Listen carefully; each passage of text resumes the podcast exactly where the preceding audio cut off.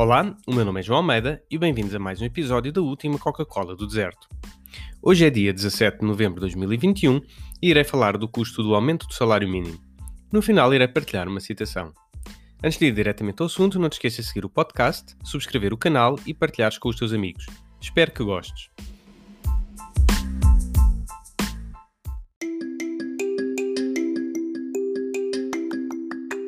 Esta semana, o governo PS está a negociar com as confederações patronais o aumento do salário mínimo em Portugal. Esta medida, que pretende aumentar para 705 euros mensais a chamada remuneração mínima mensal garantida, é criticada por não ter um racional ligado à taxa de inflação, evolução da produtividade ou crescimento económico.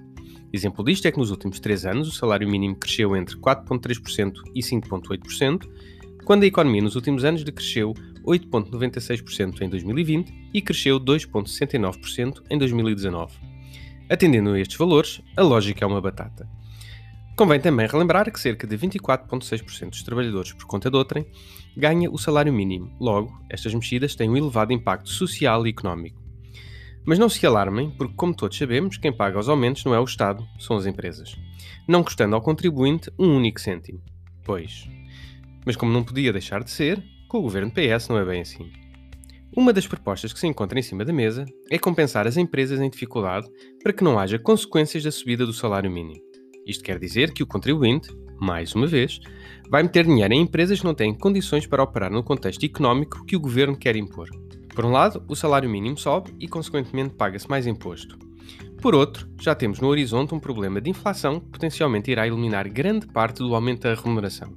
Mas no final do dia, ainda vamos conseguir aumentar a despesa do Estado para proteger postos de trabalho que se tornam economicamente inviáveis. O estudo da Fundação Francisco Manuel dos Santos, intitulado Do Made in ao Created in, um novo paradigma para a economia portuguesa, já falava que os setores com maior número de empresas zombie dificultam o crescimento de novas empresas.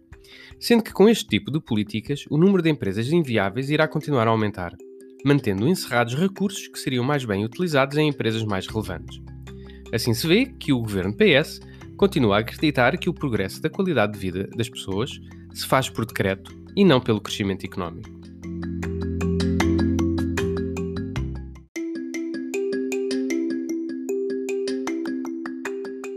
Deste agora com esta afirmação de António Lobo Antunes, escritor português. Ninguém é mais crédulo do que um desesperado.